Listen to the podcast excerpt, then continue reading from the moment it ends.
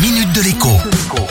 Bonjour à tous. Oui, les entreprises françaises embauchent. Au cours du semestre écoulé, les déclarations d'embauche transmises aux organismes sociaux ont fait un bond de près de 11%. On parle tout de même de près de 2,5 millions de déclarations d'embauche. C'est donc 300 000 de plus qu'à la même époque en 2019, avant la crise sanitaire.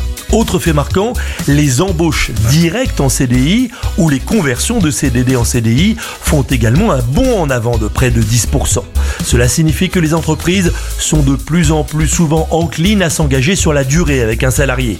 C'est aussi surtout la preuve qu'un rééquilibrage dans la relation employeur-employé s'est opéré.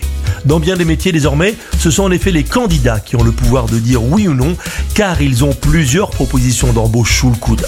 Bien évidemment, la rémunération est un argument de taille, mais d'autres paramètres entrent en ligne de compte. La distance domicile-travail, évidemment, mais aussi les perspectives d'évolution du poste. Et bien sûr, d'abord et avant toute chose, la stabilité et la pérennité de l'emploi. Quels sont les secteurs qui embauchent le plus? Eh bien, le tertiaire est en tête, suivi étonnamment, mais heureusement pourrait-on dire par l'industrie. Ferme la marche avec 6% de hausse des embauches, le secteur du BTP.